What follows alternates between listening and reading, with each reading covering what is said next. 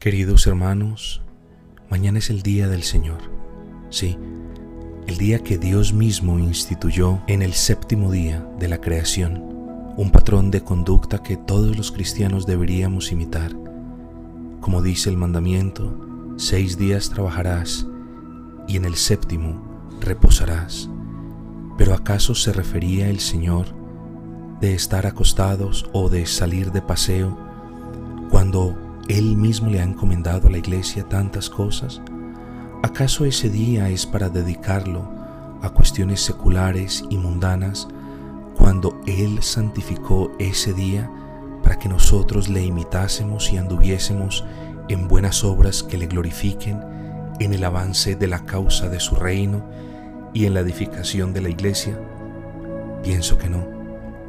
Mañana es el día del Señor un día de gran privilegio y gozo para cada uno de los cristianos, un día que jamás es una carga, un día que por el contrario representa la oportunidad para entregarnos al Dios que nos ha salvado.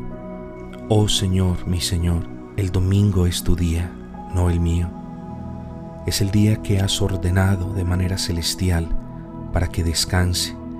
Es el día en el que la puerta de la oración es abierta de par en par es el día en el que nos acordamos de la resurrección de nuestro Señor Jesucristo.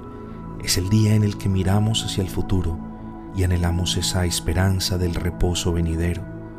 Es el día en el que los santos militantes y triunfantes se unen en una canción interminable.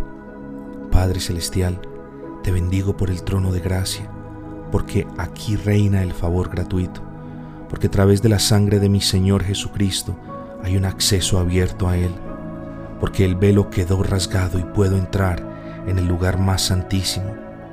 Gracias Señor, gracias porque en ese día solo encuentro oportunidades para alabarte, para servirte, para ser edificado en tu palabra. Ayúdame Señor a redimir bien mi tiempo, porque solamente es un día entre siete. Quisiera cada creyente que no fuera uno, sino que fuera toda la semana. Pero Señor, Vivimos en un mundo bajo la maldición del pecado y tú mismo instauraste ese patrón de conducta de seis días de trabajo por uno de descanso. ¿Acaso, Señor, queremos nosotros los creyentes también robarte ese séptimo día? No permitas que tal cosa suceda. No permitas que ninguno de nosotros pierda la oportunidad de alabarte, de congregarse con los hermanos y de servirte. Oh Padre Santo, Ayúdanos, Señor, y concédenos la fuerza necesaria para estar siempre en paz y en armonía, para evangelizar, para servir en todas las labores que nos has encomendado. Ayúdanos, Señor, a no pensar en nosotros, sino a meditar y educar nuestras mentes para pensar en ti. Ayúdanos, Señor, a darle la prioridad a ese día que tú le has dado en tu bendita palabra a no contaminar ese día que tú has santificado, a estar gozosos, de buen ánimo, con buena disposición y con el deseo de honrar tu nombre. Es solo un día entre siete, no es la mitad, no es la tercera parte, no es la cuarta parte, es menos que eso, un día entre siete. Y aún así, muchos de nosotros solamente vamos un par de horas y continuamos con nuestras labores seculares y mundanas.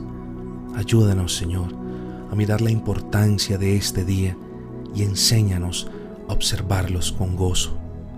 Ayúdanos también, Señor, a priorizar las cosas celestiales por encima de las materiales, a que te podamos honrar con todo nuestro corazón en un día al que te ha placido bendecir en gran manera.